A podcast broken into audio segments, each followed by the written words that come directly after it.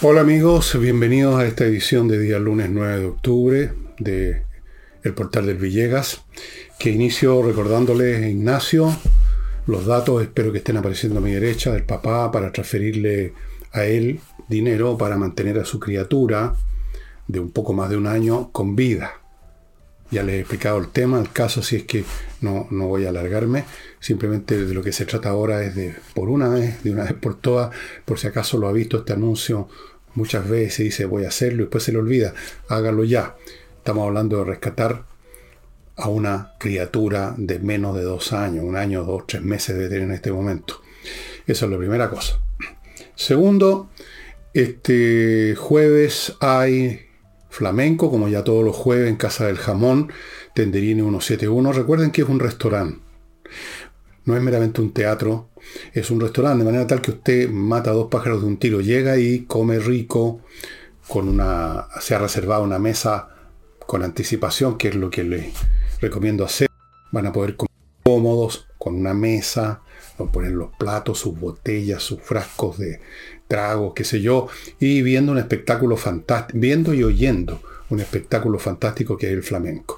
Mucha gente está yendo, las mesas se están reservando antes de lo que era al principio, se ha corrido la bola, se pasa súper bien y es seguro porque hay un estacionamiento subterráneo, hará, a ver, 50 metros, cruzando, sale usted de, de la Casa del Jamón, sale de, de Tenderín, esto está casa de entrada, cruza Agustina y ya hay un estacionamiento subterráneo, así que es muy cómodo, muy seguro. Y no sé cuántos libros me quedan y cuáles son los que quedan todavía en el portal del Villegas slash el portal de Villegas.cl slash tienda. No sé, en este momento no he averiguado, estado en otras cosas, qué libros hay, qué libros quedan. Eh, pero si usted está interesado en alguno de mis libros, que están agrupados de a dos y de a tres en distintas combinaciones, también los puede comprar de a uno a precios de bodega, entre a elvillegas.cl slash tienda y vea lo que hay y si te interesa, adquiera ahora porque se están yendo. Todos los días se va, a veces se van más, a veces se van menos, pero se van, se van, se van. Así es que ya sabe. Y bueno, un último aviso de utilidad pública, llamémoslo así. Eh, la Unión de Amigos Los Animales está esperando que usted complete sus el procedimiento que inició muchos de ustedes y que no terminó para hacerse socio de esta agrupación que no es una fundación que no recibe plata más que de los socios o de la gente que esporádicamente les manda, les transfiere dinero a su cuenta, le hace una transferencia bancaria o los ayuda comprando alimentos o como sea. Esta unión mantiene hace tiempo, años ya, en, una, en un recinto que tienen en la Reina Alto, a perros, gatos, todos animales que han sido votados, que han sido encontrados en pésimas condiciones, muchos de ellos, algunos los trataron de quemar vivos, a ese nivel llega la maldad de algunos, y ellos los recogen, los curan, los alimentan, los cuidan, les dan cobijo. ¿Qué tal si ayuda? Puede mandar unos pocos pesos, puede convertirse en socio, usted verá. Y ahora entro en materia. A propósito, una persona de estos grupos muy patriotas que hay ahora y que yo me, parece bien que existan. Yo no formo parte de ningún grupo, pero me parece bien que existan grupos de patriotas. Uno de ellos me insinuaba o me pedía que dado que yo estoy en una posición de defensa del Chile que todos conocemos, etcétera, bueno, por las razones que él cree conveniente, me dijo un poco en serio, un poco en broma, que yo empezara el programa siempre con los primeros acordes de la canción nacional. Pero yo tengo un problema con eso. Mi problema es que no sé cuál es la canción nacional ahora. Verdad. Eh, yo creía que era puro Chile, tu cielo azulado y todo el resto. Tan, tarán, tarán. Pero parece que no.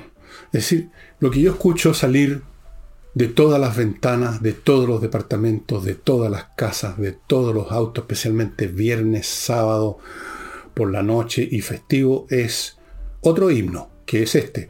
Tum, tum, tum, tum, tum, tum, tum, Así que no sé, díganme ustedes, explíquenme porque yo estoy en esto, estoy en la duda. Eh, y entramos ahora en materia. Tal como les dije, No hace mucho, y se los he dicho en dos o tres programas, o incluso en un programa con Nicole lo comentamos, les dije que estábamos entrando en un periodo de nuevas guerras, tal cual. Tenemos una nueva guerra en Medio Oriente que va a crecer. No piensen ustedes ni por un momento que esto va a ser igual que en las otras oportunidades. Guerra. Esto es guerra. Lo que ocurrió en Israel el fin de semana no es otro atentado terrorista, todavía se usa esa expresión, porque la gente es porfiada, y más porfiados que nadie los comunicadores sociales, la gente de, los medios de comunicación, eh, tienen una palabra instalada en la cabecita y la siguen usando, que el acto terrorista, que los terroristas... Esto no es un acto terrorista, esto es un acto de guerra. Un acto terrorista es perpetrado por una persona, dos, cuatro, cinco, una docena, quizás cuando mucho, eh, matan a algunas personas, ponen una bomba en algún lugar y luego tratan de huir. Y entonces eso ha sido así siempre. Y para el Estado de Israel ha sido relativamente posible capturarlos porque todos los recursos policiales y de, qué sé yo, de vigilancia electrónica y todo que tiene Israel, eh, solo que tienen que ubicar a una persona, a un grupito de personas y rodearlo y liquidarlo o detenerlo. Pero esto que hemos visto no es en ningún sentido ni cuantitativo ni cualitativo un acto terrorista, porque aquí estamos hablando de una acción que involucró, involucra, todavía esto continúa y va a continuar, a mínimo miles, un mil, dos mil, tres mil personas, combatientes del Hamas, fue acompañado primero por una, igual que en una operación militar convencional, en una batalla, fue preparado con artillería, en este caso artillería reactiva, con cohetes. 2.500 fueron lanzados en la primera andanada, después siguieron enviándose cohetes, no son misiles, son cohetes, o sea, caen en cualquier parte aproximadamente, no, no se puede precisar el blanco con un cohete. Y inmediatamente cientos, no sé el número, pero estamos hablando de cientos, ustedes pueden haber visto en YouTube o en otros medios montones de imágenes de combatientes del Hamas, como se llaman ellos, entraron a Israel por tres o cuatro puntos distintos, por tierra, por mar, incluso por aire, o sea, usando estas especies de parapentes o como sea que se llamen, paracaídas que permite avanzar, tiene un motorcito o lo que sea, el hecho es que entraron por aire, mar y tierra en un número considerable, eso no es un acto terrorista, eso es una operación militar.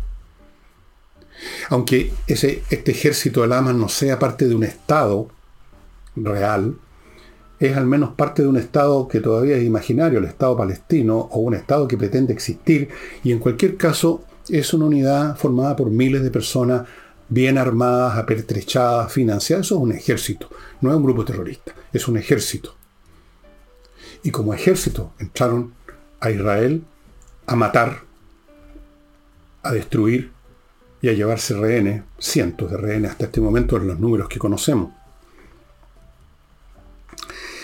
Em, primera cosa, entonces, esto, esto es una operación militar y así lo han visto en Israel y no hablaron de vamos a perseguir a los terroristas, sino que le declararon la guerra a Hamas, porque Hamas, sin decirlo, le declaró la guerra a Israel es una guerra, tal como les dije que vamos a tener, y esto no va a disminuir, esto va a crecer.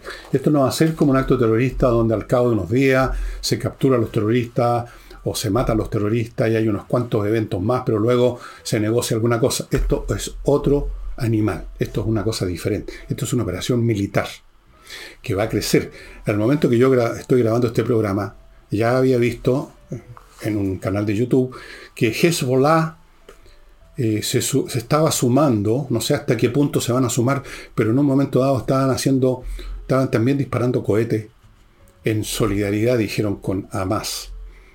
Es una operación militar financiada, adiestrada y preparada en parte por ciertos estados árabes que hipócritamente miran para otro lado y hablan de paz, pero financian directo e indirectamente estos grupos, y por Irán. Irán está detrás de toda esta cuestión el líder religioso de Irán ya felicitó, lo contó un dirigente de Hamas, felicitó a Hamas por su acción. Esto es una acción militar, esto es una guerra, no un acto terrorista. Ahora, esta es una guerra, además, en que Israel se está enfrentando a una situación muy diferente, tanto a los atentados terroristas que ha tenido en el pasado, como a guerras de frentón que ha tenido con estados árabes también en el pasado. Aquí estamos viendo un ejército enemigo de Israel que cuenta con un nivel de preparación, de armamento y de sofisticación muy superior a esos ejércitos sirios o jordanos o egipcios que formados por personas acá, no sé, por árabes con mal entrenamiento, eh, y que eran, eran relativamente fáciles de combatir. La guerra del 67 Israel la ganó con gran facilidad, los destruyó a sus enemigos. El 73 ya fue más difícil y ahora es aún mucho más difícil porque estos grupos están mucho más preparados, están mucho mejor armados y entonces Israel está pasando con, los, con estos terroristas, o más bien dicho a estas alturas soldados de Hamas, lo que le pasó a las colonias, a los imperios coloniales a finales del siglo XIX, ya entrado el siglo XX, etcétera, y a, saber que ya no estaban enfrentando nativos armados con arco y flecha, sino a tipos más entrenados con armas de fuego y capaces de infligir un daño mucho más grande, y la cosa ya no fue coser y cantar, ya era prácticamente inviable, era muy difícil derrotar o destruir esos grupos, porque ya no eran cualquier enemigo como esos que enfrentaron los europeos durante, durante todo el siglo XVIII y buena parte del XIX, con sus rifles de repetición, sus ametralladoras Maxim, sus cañones de tiro rápido. Era chancaca enfrentar a los indígenas. Después se fue haciendo cada vez más difícil y finalmente se hizo casi imposible. Pregúntele al norteamericano y su eterna guerra contra los talibanes, lo dificultoso que era, terminaron retirándose, ¿no? Entonces Israel está pasando lo mismo. Uno lo ve incluso en el tema de las bajas. Un tema terrible, pero es bien indicativo. Cuando años atrás había una situación como esta, la tasa, la relación entre víctimas bajas árabes y bajas israelitas era de 20 a 1. Por un israelita, 20 o más. Ahora hay más bajas en este momento en Israel que las que hay en la franja de Gaza, donde los israelitas están bombardeando para destruir la infraestructura de Hamas. En Israel, la última cifra que tengo es de 600 muertos y miles de heridos. La última cifra que tengo de bajas en la franja de Gaza son menos de 400 muertos. estos cálculos y estas comparaciones son odiosas, pero hay que hacerlas. Ya no es como antes. Y no solo eso, se enfrentan además en segunda instancia con un país como Irán, un país moderno, a pesar de la jerarquía clerical medieval que tienen, pero es un país que cuenta con, con todos los, los elementos de la modernidad. Tienen profesionales, científicos, ingenieros, han desarrollado armas como estos drones que están exportando a Rusia, han desarrollado misiles del cada vez de más largo alcance y están desarrollando probablemente muy poco, en poco tiempo más vamos a tener esa novedad, una bomba una bomba atómica. Han purificado el uranio hasta por lo menos el 85%, es cuestión de días, llegan a lo que se necesita para tener el explosivo para una bomba nuclear. Eso es lo que está viviendo Israel, una situación mucho, pero mucho más complicada que cualquiera que tuvo antes. Esta es una guerra y puede esto inflamarse a otros países de la zona porque los odios y las organizaciones no se limitan a los militantes de Hamas. Está Hezbollah, está Al-Fatah, otros grupos cuyos nombres no me recuerdo en este momento, está Irán y están las poblaciones árabes de todos estos países de la región, que uno los ha visto ahora, celebrando enardecidos, gritando su típico Allah Bar, millones de árabes en las calles felices de lo que están sufriendo los israelitas. Es decir, el explosivo está ahí, el material combustible está ahí. Cualquier situación puede emplear esta guerra actual que libre Israel con Hamas, la puede ampliar a otros países, a otros grupos. Es una guerra, es una guerra. Y ahora vamos a las repercusiones que esto ha tenido en Chile, pero antes de eso, me van a permitir ustedes que me haga cargo del primer bloque.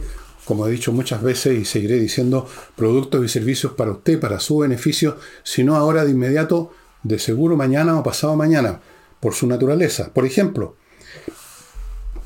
gestión de condominio es un sitio que reúne a profesionales que se encargan de gestionar la parte de números, de papeles y de finanzas de un condominio. Cosa que las personas que están ahí administrando, el administrador, qué sé yo, se encarguen de la parte física, que mantener los jardines, que mantener la limpieza, los ascensores si los hay, las puertas de seguridad, el, personal, dar órdenes, esas cosas. Y gestión de condominios se hace cargo, por ejemplo, por ejemplo, de la cobranza de los gastos comunes, la cobranza de los que no han pagado los gastos comunes, eh, todas esas cosas. El tema de las remuneraciones del personal, qué sé yo, los jardineros, los guardias, lo que sea.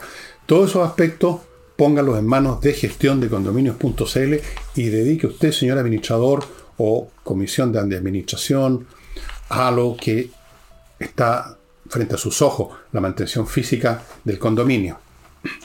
Continúo con entreninglés.com, que es una academia cuyos profesores son profesores de inglés de verdad, que dan las clases vía online, que es lo más eficiente, y que están en este momento la academia ofreciendo un paquete consistente en lo siguiente.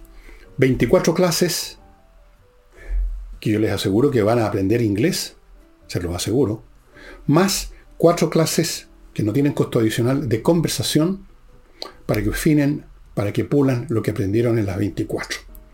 Todo esto, el paquete completo, por 418 mil pesos. Dividan 418 por 28 y van a ver ustedes que la cifra es muy, pero muy conveniente. Cualquier consulta que quieran hacer, manden un mail a coordinación arroba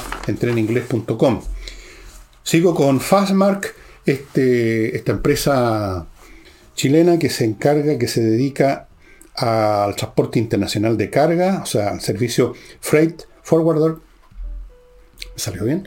Y también eso para las empresas, o sea, en barco les traen de Estados Unidos los containers o en avión, qué sé yo. Pero también entregan servicios de courier para personas, para ciudadanos comunes y corrientes que compraron algo en una tienda en Estados Unidos, un libro, un reloj, lo que sea, un computador y un objeto único, se lo van a traer. Tienen ese servicio también, amigos. Fastmark.cl tiene una sucursal además para facilitar más las cosas en el sur, en Puerto Varas. Y termino el bloque, este primer bloque, con Dealer and Law, administradora de riesgos. Esto es muy importante para empresas que en un momento dado se encuentran con problemas con el cobro, gente que no paga, que no quiere pagar. Entonces ellos hacen cargo de toda esa parte desagradable pero absolutamente necesaria. Cobranzas extrajudiciales, cobranzas judiciales, verificación de crédito en cobrabilidad antes de que usted haga la operación con el cliente, el supuesto cliente, reorganización y liquidación, castigos en cobrabilidad, en fin, todos esos capítulos, tramitación en regiones, ellos en cualquier parte del país operan, tienen un equipo muy eficiente que opera las 24 horas del día, están siempre disponibles para usted, 23 años en el mercado resolviendo estos temas que son importantes, son desagradables, pero por lo mismo es bueno tener un experto que los lleve a cabo. Dealer and Law. Vamos a los comentarios. Partamos con el comentario que bastante lamentable, diría yo, que hizo nada menos que nuestro canciller, que debiera ser el más cuidadoso cuando hace comentarios internacionales, el señor von Claveren, que hizo un llamado, como si a alguien le importara lo que hace, un llamado que hace un funcionario de un país como Chile. A nadie le interesan los llamados de nadie cuando hay una guerra que se declaró. Pero estas frases nunca faltan. Los funcionarios internacionales son todos iguales, una bolsa de peo. No dicen nada, no hacen nada. Dijo, hizo, hago un llamado, hacemos, o sea, nosotros nos involucró todo, hacemos un llamado a todas las partes involucradas en los, subrayo aquí, actos de violencia. Y que respeten el principio, los, ese principio básico que nos explicó en qué consistía. Ya con decir actos de violencia así en general, en abstracto, le está quitando su sustancia lo que está ocurriendo. Aquí no hay actos de violencia en general. Hay un acto de guerra de una organización contra un país, un acto de guerra que ha significado cosas que ustedes no se imaginen. Yo las he visto en algunos videos que me han llegado a mí. Ya se los voy a contar. Actos criminales en masa. Eso, actos de violencia en general como que son todos responsables, todos cometieron actos de violencia. Eso es un eufemismo. Esto vale, dijo, para Hamas e Israel. O sea, volvió a igualar la cosa, la igualó. Ante eso, el embajador de Israel, que ya pasó un mal rato con el gobierno chileno cuando el señor relacionador público del Partido Comunista que está en la moneda no quiso recibirlo cuando le iban a entregar las cartas credenciales, un desliz, un traspiés, un desdén diplomático como nunca antes se había visto en la historia diplomática del planeta, yo creo. En eso fue bastante original el señor Boric. Bueno, el señor embajador dijo que mencionar a Israel junto a Hamas es lamentable. Creo que fue bastante suave. ¿eh?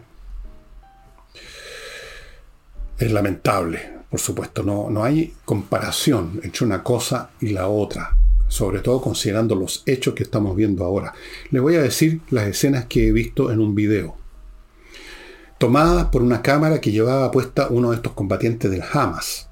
Eso que llaman pro, no me acuerdo, Pro Go, Go Pro o algo así, una cámara que uno ya ha puesto aquí o acá no sé dónde.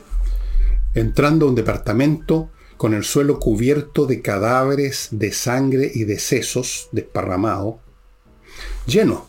No se podía pisar sin pisar a alguien. Se escuchan unos quejidos. Alguien no está muerto todavía, se está quejando, está herido. Y ahí mismo lo rematan, lo acribillan a balazo.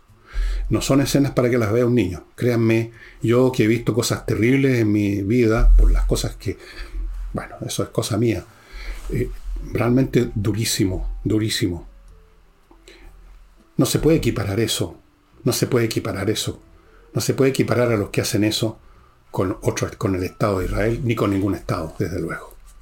O sea, fue una estupidez y lo digo yo que no soy embajador de nadie, fue una estupidez del señor von Claveren que ya la otra vez tuve que hacer un análisis de cosas también no muy inteligentes que dijo.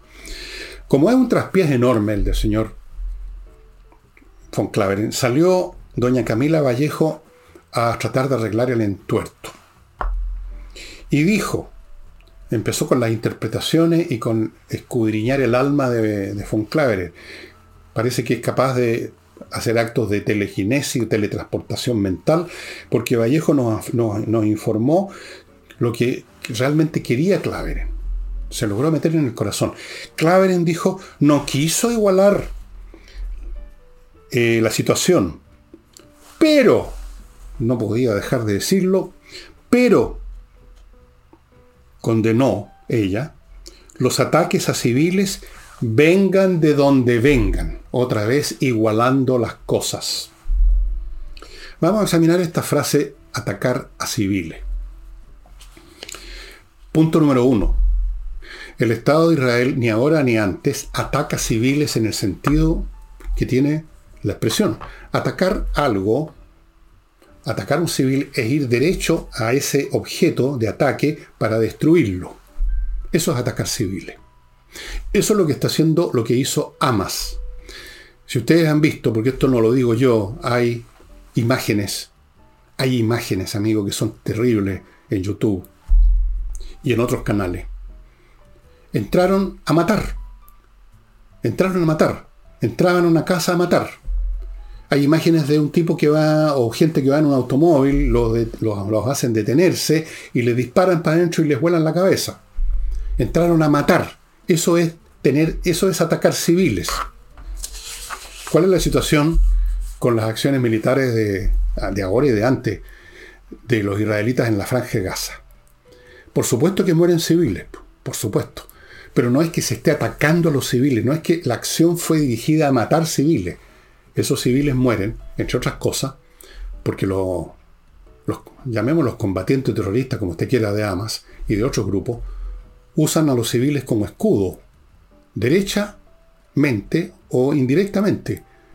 Tienen sus sedes, sus sitios donde fabrican sus armas o donde arrojan, porque también hay imágenes de eso, cuando de donde disparan sus cohetes, en medio de la población civil. Yo, tengo, yo he visto una imagen tomada por ellos mismos, en otra ocasión, montando una serie de lanzadores de cohete en el patio, en el antejardín de la casa de un civil palestino, que sale entre enojado, entre asustado, entre con ganas de reclamar o no sé de qué, y lo hacen que se fondee en su casa nuevamente. Entonces cuando el Estado de Israel, cuando las Fuerzas Armadas de Israel atacan aquellos puntos que ellos saben que han sido usados para lanzar cohetes o que saben que son sitios donde se juntan los combatientes o los terroristas de Hamas, por supuesto que pueden haber civiles cerca que resultan alcanzados por las explosiones. Pero no es que se estuviera atacando a los civiles. Más todavía, en otras ocasiones, no ahora, por supuesto, ahora cambió la cosa completamente. En otras ocasiones, antes de atacar un sitio, los israelitas usan un sistema que llaman el knock-knock. Por así decirlo, tocan la puerta. Dejan caer en el techo del edificio que van a atacar un objeto inerte para que golpee. Y con eso ya se sabe, los habitantes de ahí, porque eso se ha sido comunicado, que se tienen que ir, porque van a atacar ese sitio la próxima vez. El ataque a civiles lo está perpetrando brutalmente Hamas. Fueron a matar. Los llamamientos de ellos son a matar. A la población palestina que vive dentro de Israel la llamaron abiertamente, salgan a matar, no tengan ninguna restricción. Si le toca a un vecino que conocen, da lo mismo. Eso es atacar civiles. No que resulten civiles muertos como daño colateral debido a estas circunstancias, debido a cómo combaten lo de Amas. Pero eso por supuesto no lo entiende la señorita Vallejo. Luego ella, tratando de decir lo, digamos, lo políticamente correcto, dijo que ellos no cuestionaban el derecho a legítima defensa de Israel. Y aquí viene otro pero. Pero, aun cuando el uso de ese derecho lo haga Israel, Condenamos la muerte de civil. O sea, en otras palabras, Israel tiene derecho a defenderse, pero sin defenderse, porque en una de esas sus bombas pueden matar a un civil. Eso es el argumento. Los argumentos de la señorita Vallejo, señora Vallejo, son, como todos estos argumentos, una abstracción vacía, que no sirve de nada, un palabrerío hueco, porque decir, por ejemplo, aquí tengo otra frase, no es legítimo aunque provenga de Israel que haya civiles muertos. Señorita o señora, las muertes de civiles en el transcurso de una guerra no tiene sentido calificarlas de legítimas o ilegítimas cuando estamos en presencia de una situación como la guerra, donde el concepto mismo pierde sentido. Las muertes de civiles en, en medio de una guerra son lamentables, no legítimas o ilegítimas son lamentables, sobre todo cuando son un acto, un resultado colateral de las acciones de guerra. Le voy a informar a la señora o señorita Vallejo que los bombardeos aliados a Alemania, al final de la Segunda Guerra Mundial, cuando ya los alemanes no tenían prácticamente aviación para defenderse, bombardeos que abarcaron no solo las grandes ciudades, sino que hasta el último pueblo miserable, significaron la muerte de un millón de alemanes. Nadie habló de muerte de civiles ilegítimas. Murieron nomás, pues les tocó que la bomba que iba a dirigir una fábrica de municiones, al explotar, destruyó casas, destruyó civiles que trabajaban ahí o que vivían cerca. Y nadie ha dicho que los aliados cometieron un genocidio que yo sepa.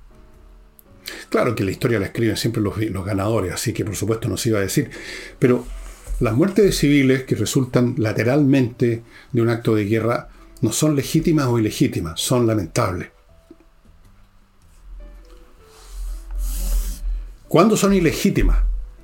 Cuando se llevan a cabo de la manera como lo está haciendo, como lo hizo, y lo, quizás lo siguen haciendo, no sé si quedan todavía, si no los han destruido ya las fuerzas de israelitas, lo que hicieron, entrar a casas a matar, dispararle a la gente que iba en un auto. Eso es ilegítimo, eso es ir a matar civiles. Ahora, Nada de esto es raro. El Partido Comunista y en general la izquierda siempre han pensado de la misma manera. Siempre, yo he contado mil veces lo que me tocó ver en la universidad en el año 67 en la Guerra de los Siete Días, siempre han sido partidarios de eso que llaman la causa palestina, que dicho sea de paso, no es la causa palestina, es la causa de Hamas, es la causa de Hezbollah, en la causa de Al-Fatah. El pueblo palestino también debe tener gente que está, ya sea que milite o no, con esa causa, sobre todo los más jóvenes, esos que uno ve en estos videos, los videos de ahora y los videos de antes, esos jóvenes gritando como histéricos al Akbar y muertos de ganas de sumarse a la destrucción, porque así son los jóvenes en todas partes del mundo.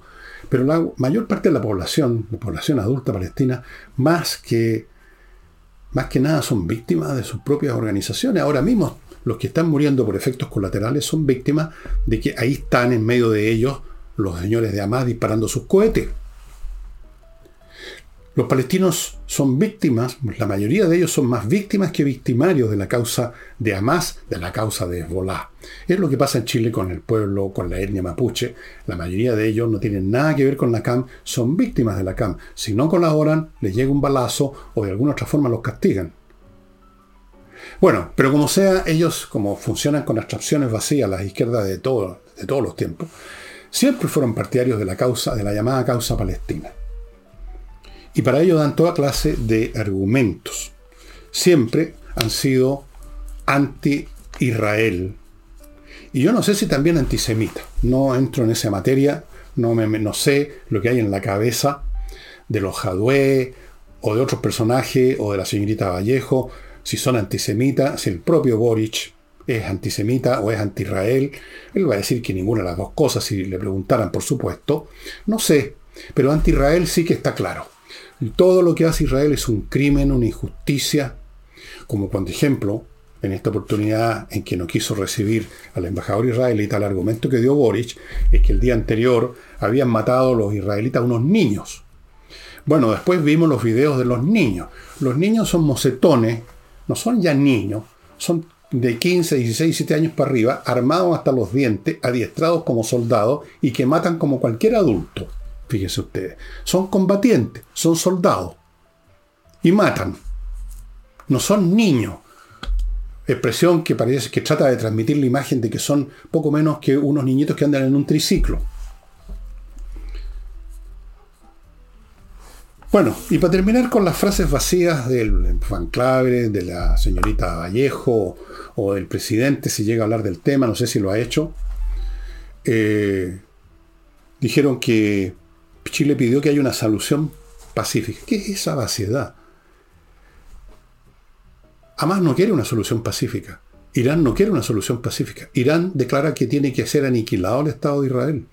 Lo mismo piensan en Hamas y en todos los demás grupos. Destrucción del Estado de Israel. Muerte a los judíos, dicen. ¿Qué solución pacífica van a escuchar ellos? Y en cuanto a los israelitas que se defienden bombardeando y disparando, como pueden, como deben, ¿Qué solución pacífica? Si les están disparando, si les están raptando a cientos de personas y les han matado ahora a más de 600 personas. Es un llamado de una estupidez y de una vaciedad que por supuesto no es por monopolio de Chile. La dicen todos estos burócratas bolsonudos las organizaciones internacionales, algunos de ellos llamando, usando la vieja frase, piden restrain, o sea, que se controlen, que se retaquen las partes. Las partes que están haciendo la guerra, por algo la están haciendo, movilizados por su objetivo, por su odio, por su rabia, y a ellos les piden estos barbetas, estos bolsonudos, que tengan restraint. La hipocresía de esta gente no tiene límite, estimado amigo. Bueno, y a propósito de escopeta, murió lamentablemente una chica judía, hija de chilenos, o sea, chilena, de etnia judía, de cultura judía, pero chilena. Sí, la, ser chileno no tiene nada que ver con las etnias de uno, ¿no es cierto? Mi etnia, tengo antepasado, uh, pero soy chileno. Esta niña era chilena. Vamos a ver si vamos a ver en estos días salir a los mismos pelotudos que vimos, unos políticos al peo de la, de la izquierda que salieron una vez, todos con los pañuelitos estos que usan los, los combatientes palestinos o los que quieren manifestar su solidaridad con el pueblo, con la causa palestina. Vamos a ver si se atreven a hacer esto ahora, con esto que está pasando. Capaz que sí, pum. O van a dar los viejos argumentos de siempre tratando una vez más de empatar. Empatar a gente que entra a un departamento y mata y destroza y le vuela la cabeza a gente que está ahí, gente que está en una fiesta, en un cumpleaños. Hay unas imágenes de una fiesta que se está celebrando acá a,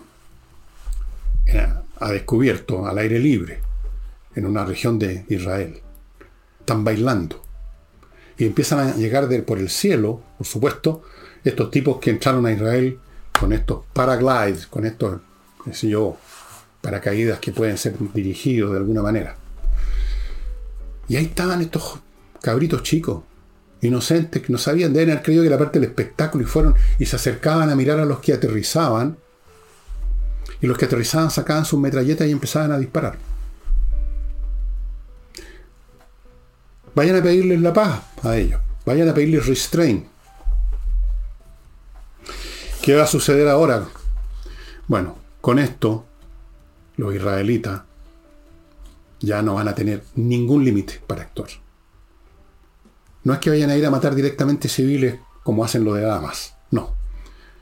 Pero no van a dejar tigre con cabeza en la franja de Gaza, se los doy firmado. O sea, no, no necesito yo firmar nada, esto lo están firmando en Israel. Esto es una decisión de ellos. Esto es guerra. Los van a hacer pebre. Y a la pasada van a morir civiles. Por supuesto que sí. Por supuesto. Y vamos a ver en qué termina, si es que termina. Esto, esto fue no como la típica frase de una chispa en el polvorín, esto fue el chorro de llamas de un lanzallamas en un polvorín. Se los advertí que teníamos nuevas guerras, y esto es solo el principio, y no me refiero solo al Medio Oriente. Nadie se lo esperaba una vez más, ¿no? Supuestamente. Una de las preguntas que se hacen en Israel y en muchas partes del mundo, ¿cómo los sistemas, los, los servicios de inteligencia israelita no supieron de esto?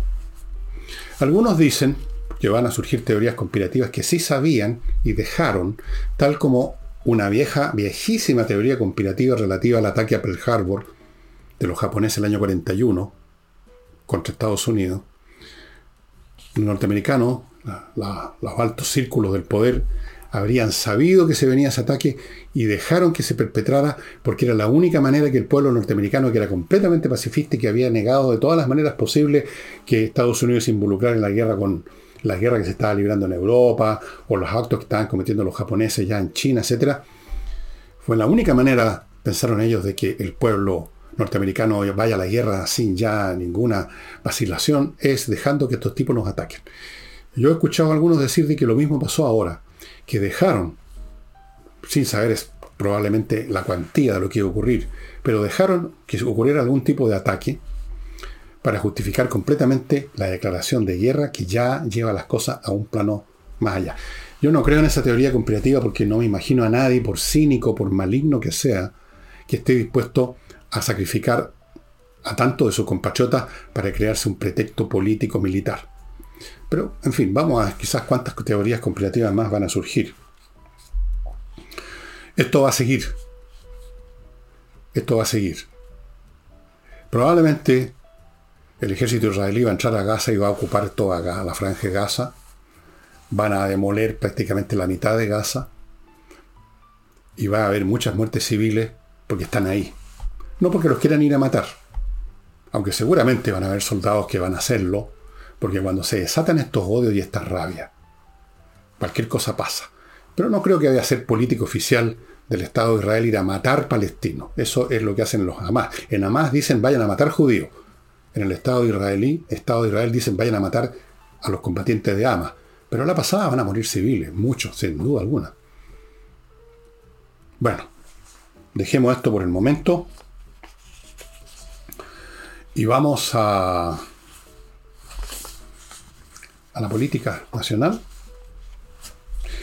Y antes de ir a la política, me permiten ustedes un bloquecito, otro bloquecito.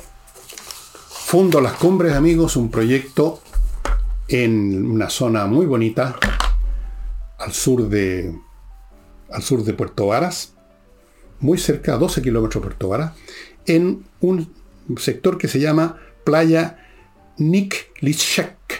Niklichek, eso es una palabra checa, me parece. Niklichek. Se llama parcelas de bosque.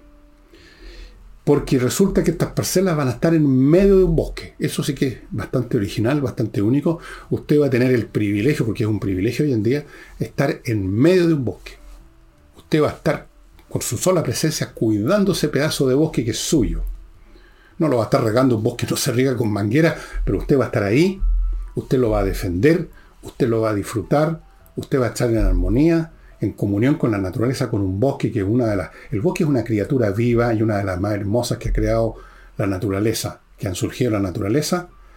Y eso es lo que ofrece este proyecto, Parcelas de Bosque, amigos, del proyecto Fundo Las Cumbres. Fuera de eso, como está a unos pocos kilómetros de Puerto Vara, si usted necesita algo urbano y salir de este paraíso en un bosque, 12 kilómetros, ¿cuánto se toma en un auto una persona normal? 5 minutos, 10 minutos para ir al cine, trámite, comprar en el supermercado y luego se abandona Puerto Vara y vuelve a su paraíso. Hay un QR, creo, en la imagen que está a mi lado que usted puede tomar con su celular para ir a ver más detalles. Torch. Ahora les muestro una linterna que se las he mostrado antes. Ustedes ven que esta se parece a las linternas convencionales, un, cilindro, pero es más corto, es más sólido, resiste golpe, resiste caídas al agua, tiene batería autónoma eh, y tiene una potencia salvaje, amigos. Salvaje. Aquí uno la gradúa con este botoncito. Así que usted puede usarla a piacere. Fíjense que cada está en el bolsillo una camisa. Fantástica, amigos. Estas linternas son únicas y solo las encuentra en Torch. Y termino este bloque con kmmillas.cl, que está ahora pagando más todavía por sus millas acumuladas en sus vuelos aéreos y que no va a ocupar próximamente y que en cualquier momento desaparecen, como les he explicado. Vaya kmmillas.cl, están pagando más. Política nacional. Vamos a la Constitución y a don José Antonio Cast, que llamó a la prudencia. Ya vamos a ver a qué prudencia llamó. Dijo, a propósito que este asunto ahora entra en manos de los llamados expertos, dijo, los expertos deberían deberían respetar lo que hicieron los concejales, los consejeros, como se llamen, que fueron electos, son, emanación de la voluntad popular, no así los expertos, que son emanación del Congreso. Cosa muy distinta, creo yo. Dijo Cast que hasta ahora el texto es bueno y razonable. Agregó, los expertos no serían razonables si cambian esa voluntad que en última instancia deriva del pueblo que eligió, sabiendo a quién elegía. Nunca antes había visto una elección en que más se supiera qué es lo que se estaba eligiendo. Por la historia previa de la anterior proposición constitucional, la gente prestó atención ahora qué era lo que estaban, quiénes eran los que querían ser consejeros, pretendían ser consejeros. Así que si hay una soberanía popular más o menos ilustrada, es este caso. El texto, como, saben, lo van a ver, tienen un plazo, estos expertos, y vuelve al Consejo y ahí continúa el trámite. ¿Y a qué prudencia llamaba eh, José Antonio Cast? O que llama. Dice que la prudencia consiste en que nadie se enamore de su texto. Con eso quiere decir, nadie se ponga en una actitud absolutamente intransigente con su texto. Pero en una cosa sí anuncia que va a ser intransigente. No transaremos en el tema de la vida. Ahora, yo quedé ahí un poco en el aire, no sé a qué se refiere exactamente con eso. Creo que ahí abrió José Antonio Cast, me parece que cometió un error, un flanco para que la izquierda diga que lo que está diciendo Cast es que no, de alguna forma u otra, van a terminar con esto de las tres causales del aborto. Por ese lado lo van a agarrar. Lo cual es falso. No hay nada en la constitución que se ha propuesto que diga las causales no existen. Luego las causales, como ustedes recordarán, fue un tema que se votó en el Congreso. Es un tema de ley. Y en tanto que tema de ley, obviamente que el día de mañana puede aparecer alguien que proponga una ley que termina con esas tres causales. Y será discutido en ese momento el asunto por los congresales que a su vez son emanación del pueblo. No se puede impedir que se discuta para nunca más un tema por el hecho que ya se promulgó una ley al respecto. No, pues. Todas las leyes, o casi todas las leyes, tienen que ver con reemplazar leyes anteriores. Algunas son totalmente nuevas, otras no. Muchas no lo son. Por lo tanto, amigos, el asunto no pasa, lo de las tres causales, si ese es el tema que van a tocar, por ahí. No pasa por la Constitución. Pero lamentablemente abrió este flanco, con eso no transaremos en el tema de la vida. Vamos a ver, vamos a ver en qué resulta esto. Eh, y a propósito de eso, el señor eh, Tomás Jocelyn Holst respondió, hizo un Twitter, a propósito de un comentario que hice yo de un Twitter de él, pero yo voy a responder mínimamente esto porque, francamente, Tomás, no tengo interés en entrar en estos debates interminables que yo digo y tú dices, yo digo y tú dices, tal, tal día del juicio final. Nadie quiere perder el, debate y nadie quiere quedarse con que el otro se quede con la última palabra. Yo no estoy esa hueva. No estoy con eso.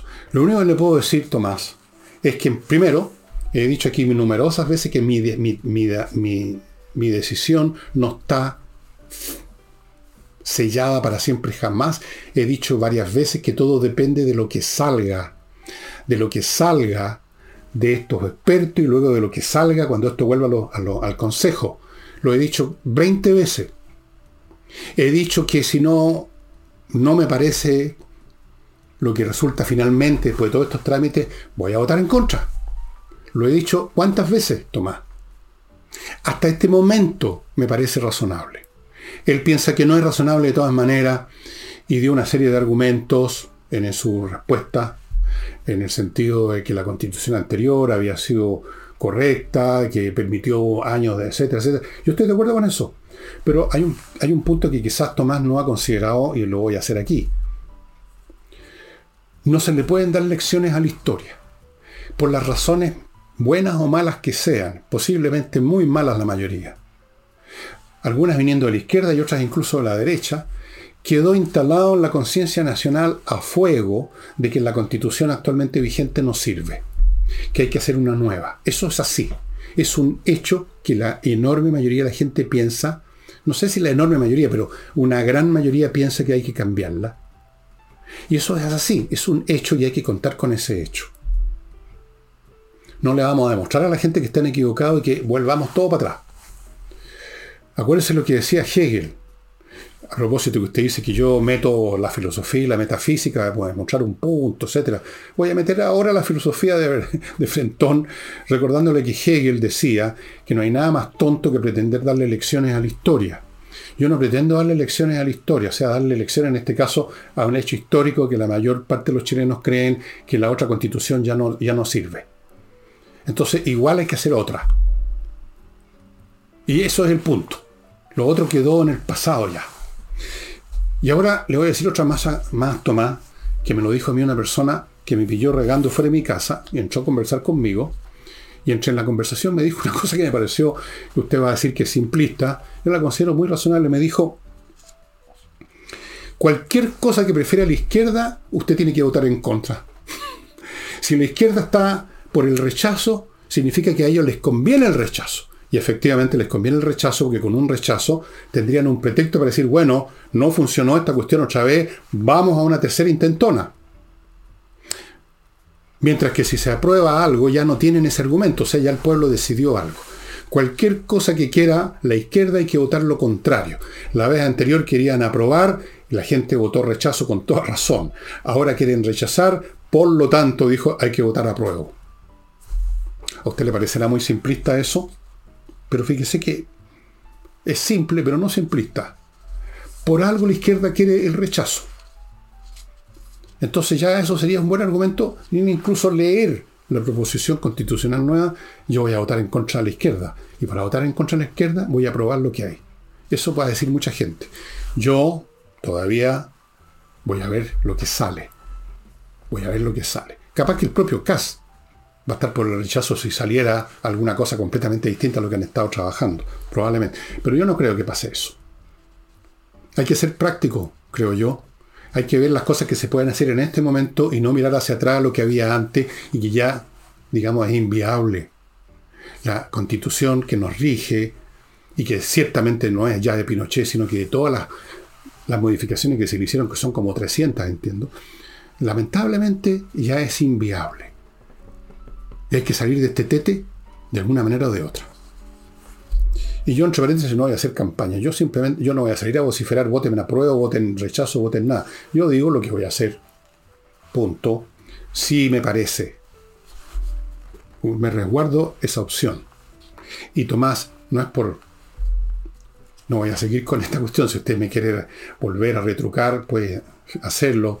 Está en su derecho y puede grabar 400 Twitter, pero yo ya no lo voy a responder porque no, nunca me gustaron estos debates así, este tipo de cosas. Bien. Em, dicho eso, amigos, paso a otro bloque. No olviden, amigos, si tienen un tema que va a terminar en un tribunal, en un caso civil, ¿ah? solo civil, no criminal ni laboral, civil, civil, que son la mayoría. Pónganse en manos de Salinas y Ojeda, que son abogados especialistas en eso, están hace años dedicados solo y exclusivamente a temas civiles, por lo tanto son expertos y como expertos que son, tienen una muy alta tasa de éxitos.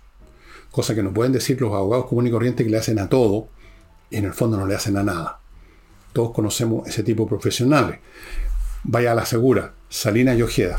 Continúo con patriciastocker.com, no .pom, .com, un grupo de profesionales que se encarga de registrar su marca comercial, su invento, lo que sea, en Chile y en el extranjero. Una vez registrada, se encargan de estar renovando, una cosa que uno se olvida, renovarla, defenderla, todo esto es súper importante porque si usted no registra su marca en cualquier momento puede pasar un pésimo mal rato. Alguien le puede reclamar de una manera o de otra la marca y a usted lo joden literalmente.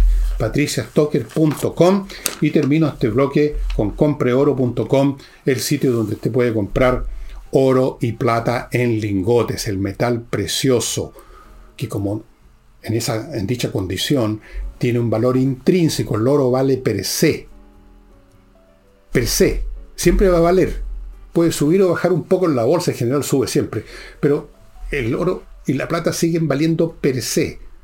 No como un papel de la bolsa, por ejemplo, un papel representativo, una acción, que puede llegar el día de mañana que no vale nada. Si la empresa se derrumba, no vale nada su papel. El oro y la plata siempre van a valer. Es por lo tanto una magnífica póliza de seguro financiero. Compreoro.com. Bueno, Boris hizo una serie de, declaraciones que naturalmente, como corresponden a las declaraciones de Boris, son absurdas, ilógicas y ridículas. en este caso, respecto a la delincuencia, dijo lo siguiente. La hemos encausado. Ha encausado este gobierno la delincuencia. ¿What? Bueno, en una de esas sí, ¿eh? porque antes la delincuencia era una cosa desparramada, era un reguero por aquí, un reguero por allá, una posita por acá, y ahora está encausada y como todo cauce, el líquido corre velozmente, con fuerza, con intensidad, con dirección. Efectivamente encausó la delincuencia hacia las casas, hacia las empresas, hacia las personas de Chile. La encausó, no se pierde ni una gota para los lados, todo derechito a reventarnos. Muy bien, un gran aplauso. Claro que sí. Un tremendo trabajo, dijo, porque siguió, porque ya después del primer chiste venía el segundo. Un tremendo trabajo de la ministra del Interior, doña Carolina Toa.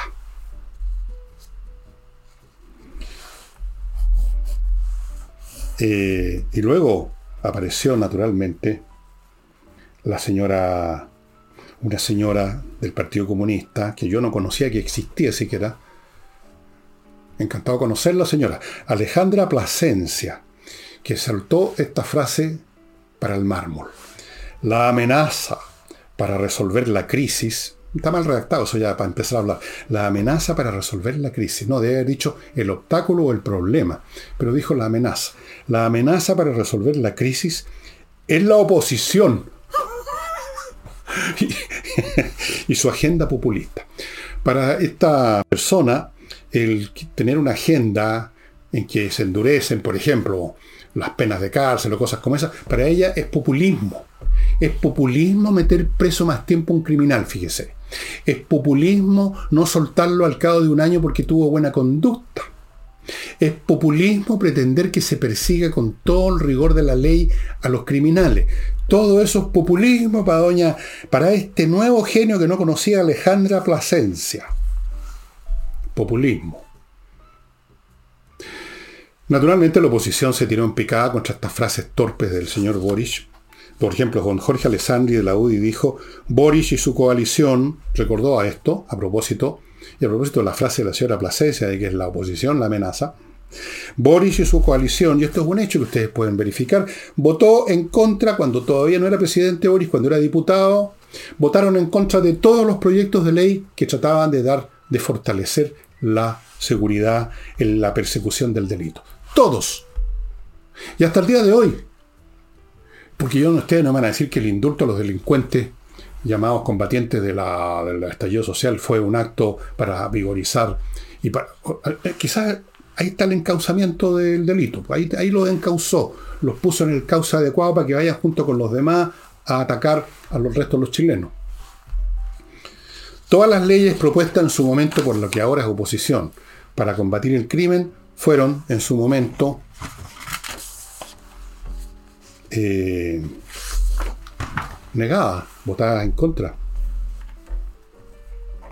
Eh, todas. Así es que, bueno, ¿qué más les puedo decir?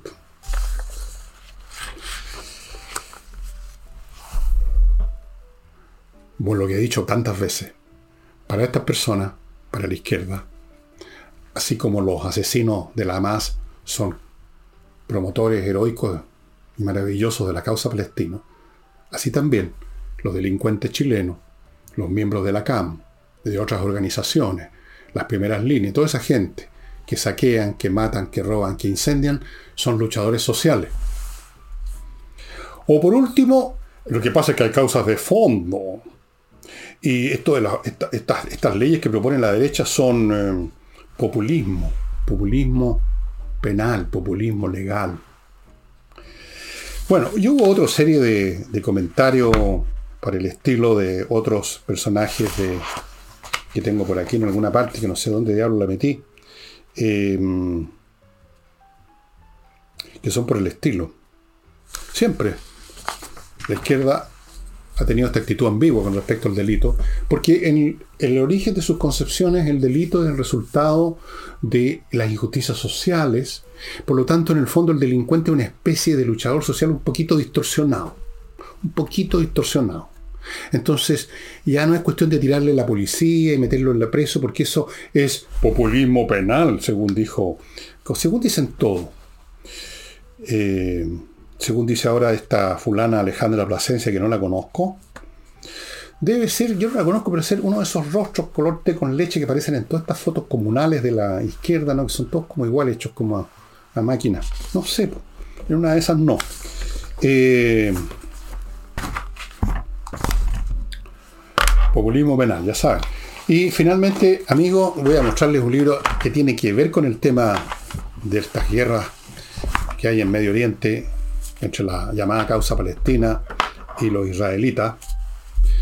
Antes de eso, les quiero recordar que Climo está instalando los mejores equipos de climatización disponibles con la mejor instalación y mantención. Ese es el punto clave. Ese es el punto clave. No es simplemente cuestión de instalar un aparato en un muro hay que saberlo mantener, hay que tener técnicos de calidad y eso es una de las cosas que ofrece miclimo.com. Continúo con Hey, el corredor inmobiliario que vende. Con eso está todo dicho. Hey vende. Para que usted le venda Hey, llévele su propiedad a él nada más. Si la tiene en otro corredor, va a tener que sacarla de ahí. Hey no trabaja con propiedades que están en manos de, otros de otros corredores. ¿Por qué? Porque él vende.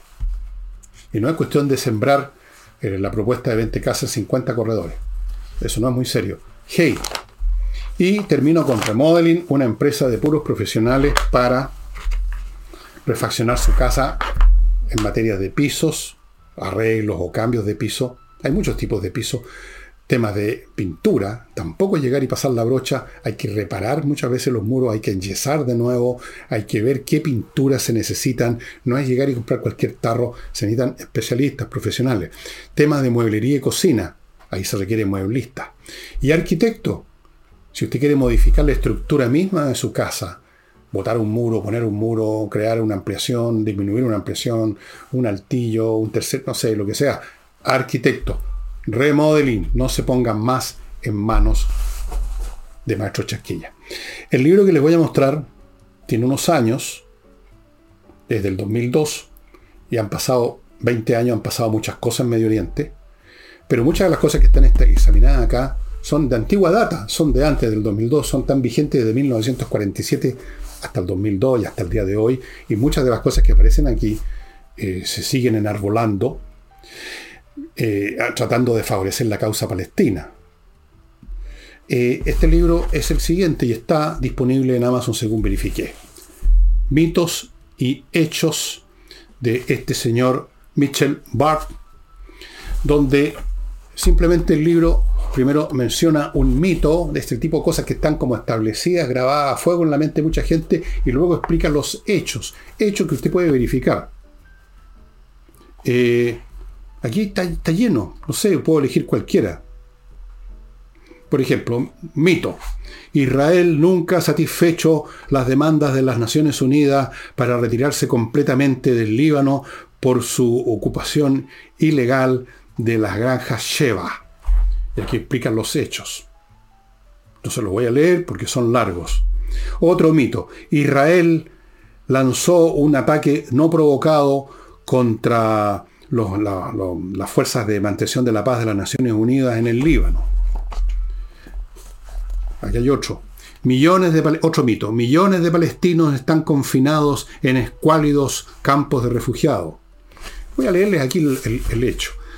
Desde mediados del 2001, el número de palestinos refugiados ha, aumentado a 3,9 millones, cinco o seis veces el número de, de, palestinos que quedaron en 1948, que, que dejaron. Un tercio de los palestinos refugiados, cerca de 1,2 millones, Eh, reconocían, a ver, ¿qué dice? Que estaban vivos en 1959, vivían en campos de refugiados en Jordania, Líbano, Siria y en el Banco Oeste, el Banco Occidental de la Franja de Gaza. Los otros dos tercios de los, refugiados registrados viven alrededor de la ciudad y, y de los pueblos de países anfitriones no es el número que ponen en el mito de que todos los palestinos están viviendo en carpa. Pero hay muchísimos. Usted, eh, lo interesante es lo siguiente, que cuando este señor pone hechos que estarían refutando un mito, usted puede comprobar esos hechos. El mito es una afirmación general, que es más difícil de comprobar cuando uno se la dice y uno se puede quedar con eso en la cabeza, como le pasa a mucha gente. Eh, entonces, es un libro bien interesante. Usted puede aceptar o no aceptar las refutaciones que entrega aquí como hechos este señor Barr, pero hay algunas de ellas que son, o sea, muchas de ellas que son absolutamente irrefutables porque son hechos que uno puede comprobar. Aquí yo no estoy hablando, no estoy poniéndome en la causa judía ahora. Yo no asumo ninguna causa, la única causa que yo asumo es la de mi país, nada más. Pero me gusta asumir también la causa de observar las cosas como son. Los judíos, los israelitas, el Estado de Israel no es una blanca paloma, tiene responsabilidad de muchas cosas, pero hay que graduar las cuestiones porque las responsabilidades no son iguales. Tratar de igualar, como se ha hecho al principio aquí la violencia, tratar de igualar las cosas, es una mitificación, una distorsión de los hechos. Hay que ver cómo son las responsabilidades, cuáles son las causas de los actos que cometieron unos y otros, y ahí ir armándose un cuadro en que cada elemento está en la proporción de vida. Yo es eso lo que hice con este libro, que me lo regalaron hace mucho tiempo, y claramente este libro me lo regalaron personas de la colonia judía, a cual yo soy, tengo muchos amigos y conocidos en ese sector. Pero yo lo leí objetivamente y yo les digo que vale la pena hacer estos ejercicios si usted sigue creyendo en la causa palestina, es cosa suya, pero es bueno tener los hechos claros. Hay que tener los hechos claros por los dos lados. Si no, uno simplemente se convierte en un tonto que se pone una camiseta y que está dispuesto a matar a alguien o atacar a alguien porque sí. Como es el caso de muchos jóvenes, con esto y con otros temas también. No ven los hechos, no ven los argumentos, sino que simplemente se compran un discurso Se compran una frase, se compran un cliché, se compran un mito y listo. Y eso sería todo por hoy, estimados amigos. Estaríamos viéndonos mañana martes con Madal, Madame, no Madal, Madame Nicole Rodríguez. Hasta entonces.